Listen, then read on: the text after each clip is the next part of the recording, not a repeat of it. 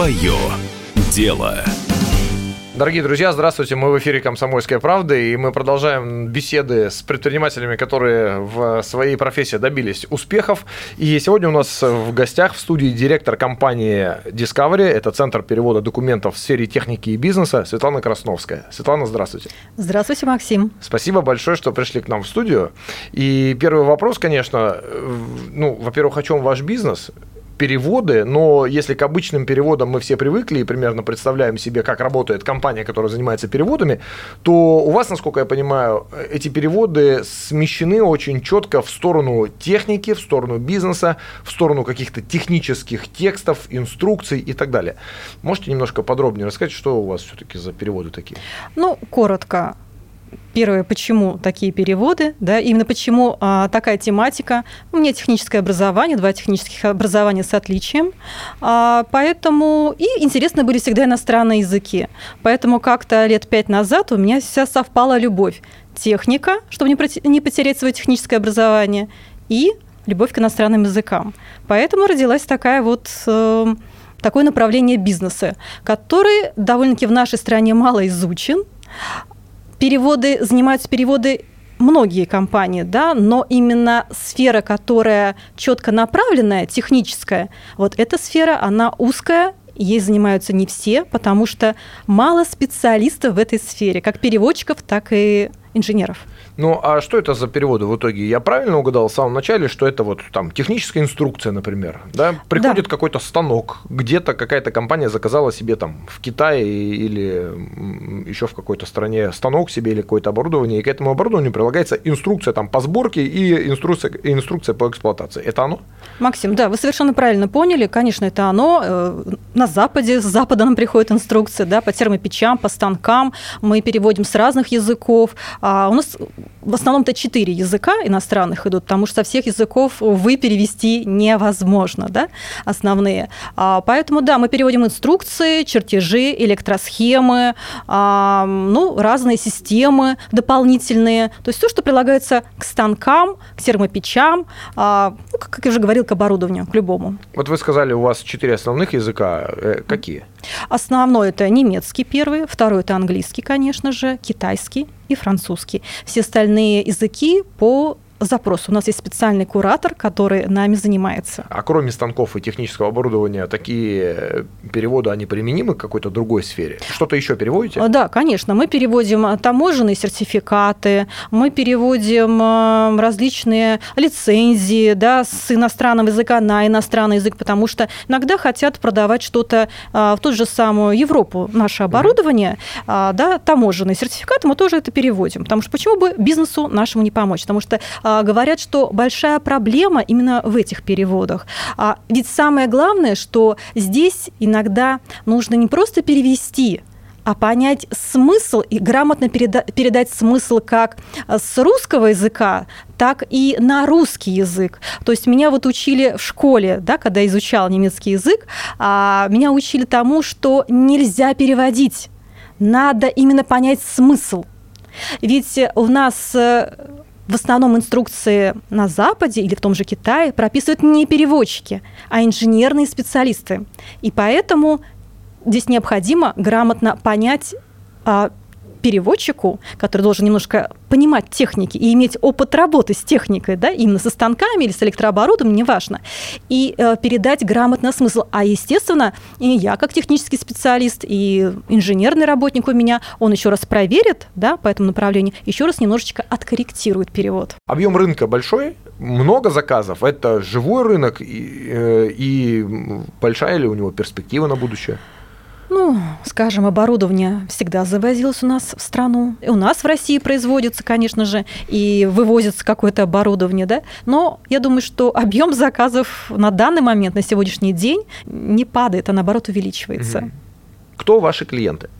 А, клиенты в основном это производственные и дистрибьюторские компании, довольно-таки крупные. В основном это дистрибьюторские, которые потом а, продают свои станки а крупным промышленным предприятиям. А промышленные предприятия вашими клиентами могут являться? Да, конечно. Тоже. Да. А какова доля между дистрибьюторами и конечными Пока потребителями? превалируют дистрибьюторские компании, потому что они завозят станки, они продают их, да, для них это важнее, чтобы а, клиенту поставлялось, э, ну, все в совокупности. Мгм. Как ваши клиенты вас находят? А, это пока только, наверное, в этом году я задумалась, как они находятся. На- Пока находим мы их, к сожалению, но хотелось бы наоборот. Поэтому я и начинаю потихоньку рекламировать свою компанию. Мгм, мгм. Светлана, вопрос Да. такой. Вот э, вы начинали пять лет назад. Да, фактически, да. Вы можете поэтапно вспомнить и рассказать нам сейчас, каким образом э, ваш бизнес устроился? Какие шаги вам пришлось пройти? Бизнес, честно скажу, начинался спонтанно. Мгм. Сподвиг меня один мой знакомый, который сказал, Свет, я тогда занималась э, подбором персонала, и который мне сказал, Свет, ты не можешь нам подобрать переводчиков? Я подумала, переводчики, на какую тему? Техническую тему. Замечательно. И осознала, что в этом есть большие пробелы, потому что не каждая компания э, может содержать штат переводчиков, даже дистрибьюторская или промышленная какая-то компания. Там всего лишь несколько переводчиков, да, а бывают объемы поступают большие, где необходимо просто нанимать, ну, время от времени привлекать какую-то компанию.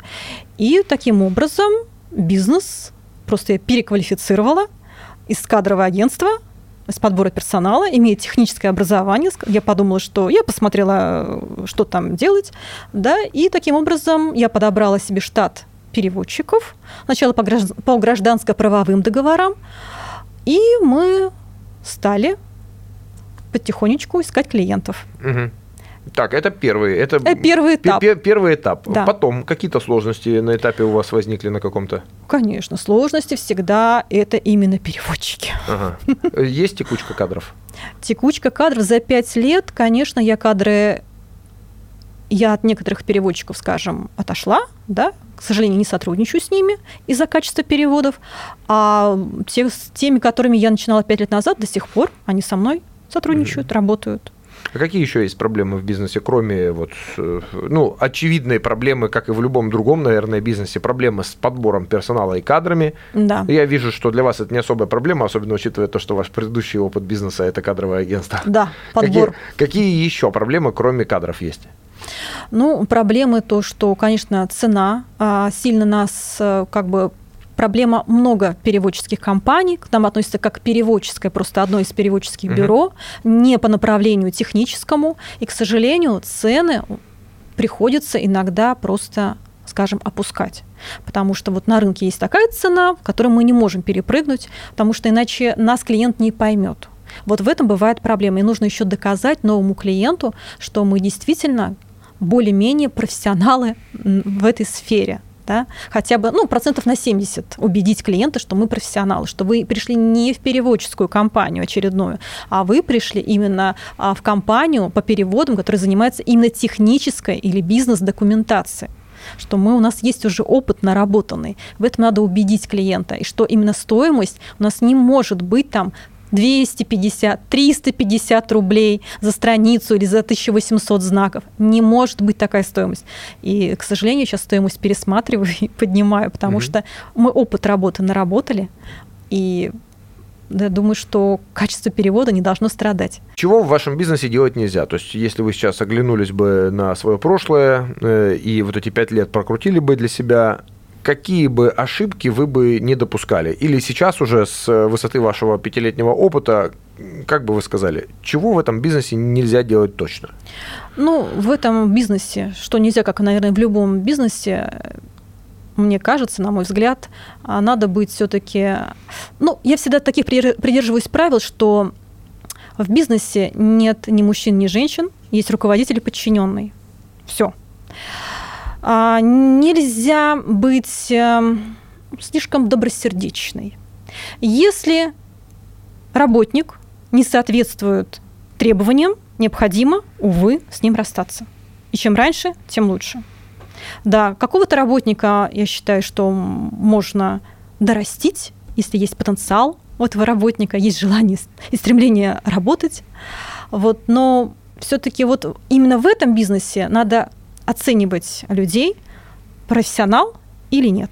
Или, скажем, если стремиться стать профессионалом, тоже такого оставлять. И ни в коем случае не ценить людей, кто, ну, как бы так, я сижу, мне тут хорошо, мне тут создали хорошие условия труда, я стараюсь своим работникам создавать хорошие условия труда. Но если уже начинается перебор, то, наверное, надо от такого работника отказываться. Представим себе, что кто-то из наших слушателей сейчас находится в состоянии выбора либо профессии, либо своего будущего бизнеса и захочет пойти по, по вашим стопам. Какие бы советы вы этому начинающему бизнесмену дали, раз? И вторая часть этого же самого вопроса, какие советы вы, в принципе, дали бы э, предпринимателям, которые, услышав вас сейчас, может быть, и не пойдут в эту же сферу деятельности, а будут заниматься совершенно другим бизнесом, но прислушаются к вашим словам как к состоявшемуся предпринимателю с опытом? Если что-то ты решил, то необходимо, несмотря на какие-то, может быть, может быть, даже неправильные шаги, которые ты делаешь. Ошибки у всех есть, естественно, потому что кто, мне кажется, не ошибается, ну, кто ничего не делает, тот не ошибается. А, возможно, нужно следовать именно какому-то своему внутреннему о, посылу. А, есть какое-то у тебя убеждение, иди и добивайся, и не сворачивай, кто бы тебе и что ни говорил, потому что именно только ты знаешь цель этого конечного пути. Большое спасибо. У нас в гостях э, была директор компании Discovery. Это Центр перевода документов в сфере техники и бизнеса Светлана Красновская. До свидания. До свидания. Свое дело.